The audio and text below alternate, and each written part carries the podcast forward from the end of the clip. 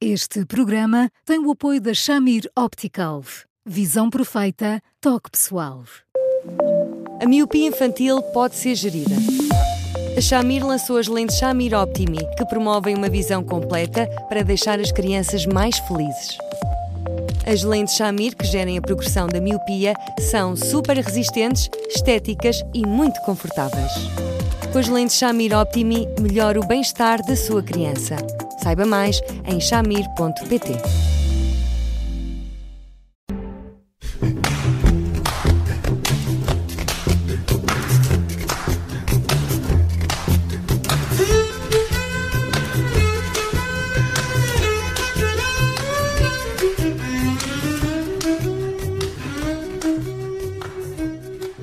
Hoje, no Porque Sim Não é Resposta, falamos de um estudo realizado pela uh, Edulog que revela que todos os dias 5 mil turmas não têm pelo menos um professor. O estudo revela ainda que os níveis de absentismo entre os docentes das escolas públicas são semelhantes aos das restantes classes da administração pública.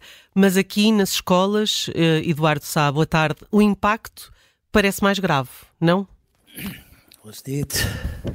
Olá, Bruno. Olá, Eduardo. É, é muito grave porque nós estamos a falar de, de professores que não, não podem estar, por variedíssimos motivos, eh, presentes eh, nas suas aulas. Nós estamos a falar de professores que até hoje, em algumas alunas, em algumas turmas, eh, ainda nem sequer chegaram, e portanto há alunos que, associados a esta falta de professores, é, por motivos de doença, é, não tiveram ainda um aluno, um professor, desde o início de setembro. Estamos a falar também de professores que, entretanto, solicitam a sua aposentação e, portanto, se reformam e saem das aulas, o que significa que nós estamos a falar de muitos, muitos, muitos professores são absolutamente indispensáveis, diante dos quais os diretores das escolas têm uma, uma, uma dificuldade imensa por aspectos processuais ou até por, por ausência de candidatos que cumpram os requisitos para preencher os lugares e, portanto, nós estamos perante uma situação em que muitos alunos neste país não têm professores. Este parece-me um aspecto mais sensível. Uh, há cada vez mais o envelhecimento uh, da classe docente, há cada vez menos candidatos uh, para que se tornem professores. A percentagem dos, dos professores com menos de 30 anos é absolutamente residual e assustador e, portanto, neste contexto todo, obviamente que a escola está doente e está muito doente e precisa de ajuda e precisa de ajuda de todos e precisa de facto da nossa parte, de todos os partidos, nomeadamente e já agora da Presidência da República, de um compromisso de regime para que isto possa reverter-se, porque os professores são absolutamente indispensáveis para a educação dos nossos filhos e havendo cada vez mais no ensino público esta carência tão grave por variedíssimos motivos, bom, isto deveria ser motivo para nós decretarmos um alarme uh, e, de alguma forma, pensarmos todos em soluções uh, consequentes que protejam as escolas e, obviamente, favoreçam os nossos filhos no que diz respeito à educação. A Judite referia aqui este impacto diferente que tem o absentismo dos professores em comparação com outros funcionários públicos. A própria investigadora que coordenou o estudo diz que hum, há uma, uma grande diferença, que é no caso de outros funcionários que trabalham em repartições, o trabalho acumula para o dia seguinte e no caso dos professores os alunos ficam sem aulas.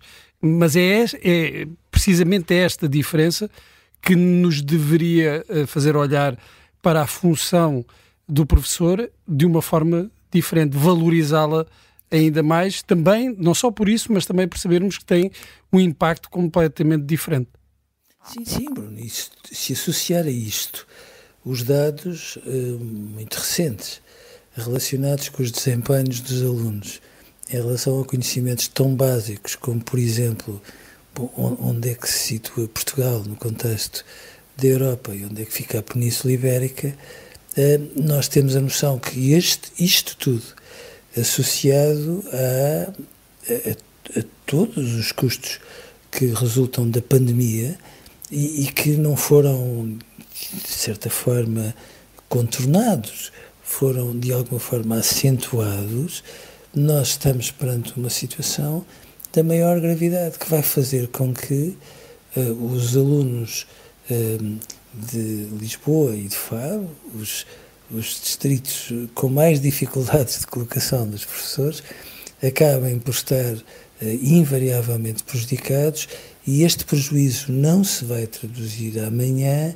vai se traduzindo dia a dia com consequências muito graves que eu acho que todos nós temos que assumir, porque no fundo é, é o próprio serviço público de educação que está numa falência assustadora e que não é só responsabilidade deste governo, é responsabilidade de um conjunto de ausência de respostas que vão ficando cada vez mais claras, mas que obviamente não adianta andarmos aqui numa espécie de jogo de empurra quem é que foi o primeiro que teve a negligência em relação a tudo isto, temos é que ter o pragmatismo de resolver, porque há de facto muitos milhares de crianças que estão a ser verdadeiramente prejudicados nos seus conhecimentos com custos que se vão repercutir por toda a sua vida. Há também aqui um sinal uh, do envelhecimento da população docente.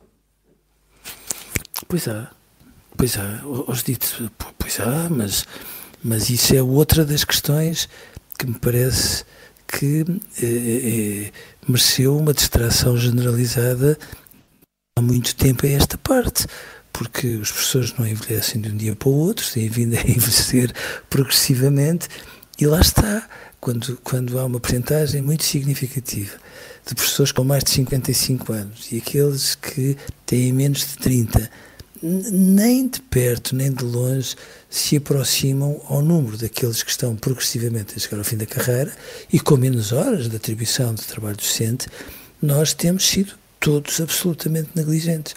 Porque mesmo quando nós vamos às pautas do 12 ano e vamos perceber os candidatos bom, a, a formação universitária de modo a que se tornem docentes, nós estamos a conviver com situações de uma escassez absurda. Mas, quando nós, neste momento, lidamos com a falta de professores e, de repente, qualquer licenciado pode candidatar-se ao serviço docente, tenha ou não tenha competências, tenha tido ou não formação adequada para o efeito, nós estamos a tentar safar uma situação que eu percebo que é grave, que não se pode resolver de um dia para o outro, mas não se pode resolver com expedientes habilidosos, porque lá está, há centenas e centenas de alunos que são prejudicados. Se hoje não têm um professor de inglês, vão ficar com sequelas no inglês. Se amanhã não têm professor de matemática, vão ficar com sequelas na matemática.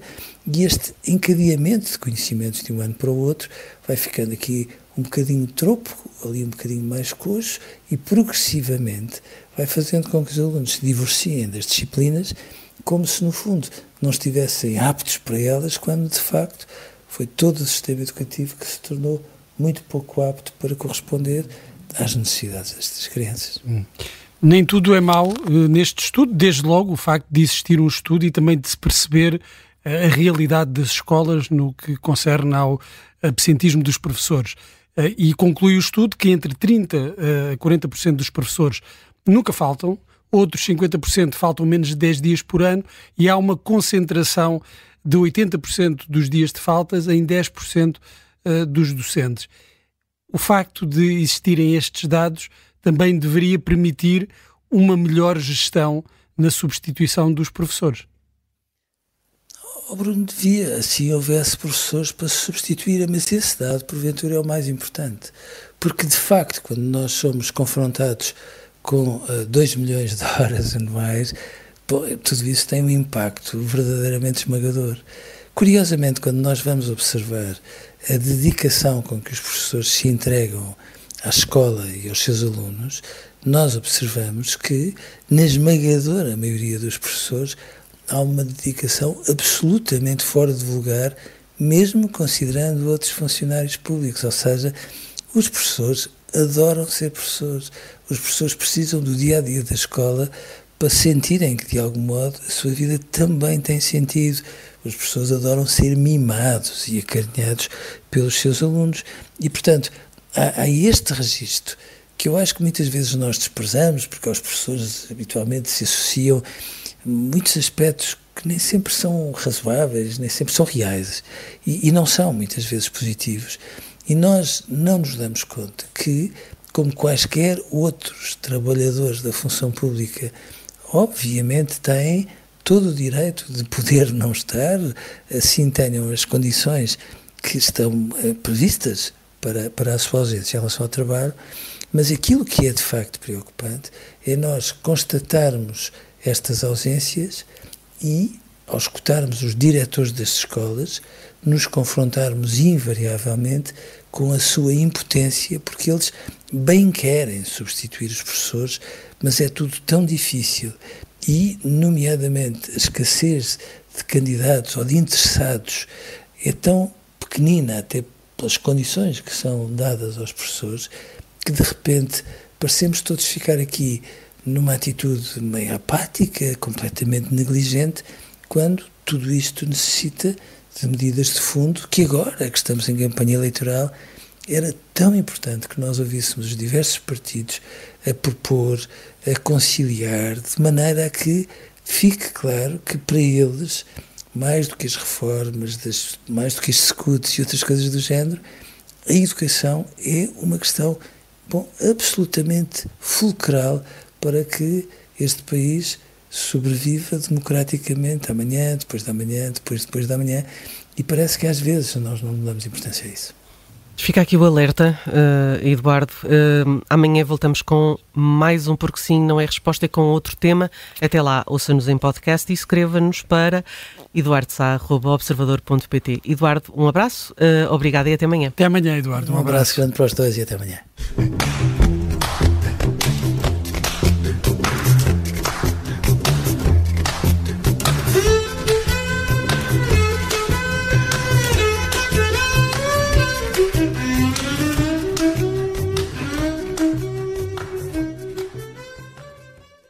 Este programa tem o apoio da Shamir Optical. Visão perfeita, toque pessoal.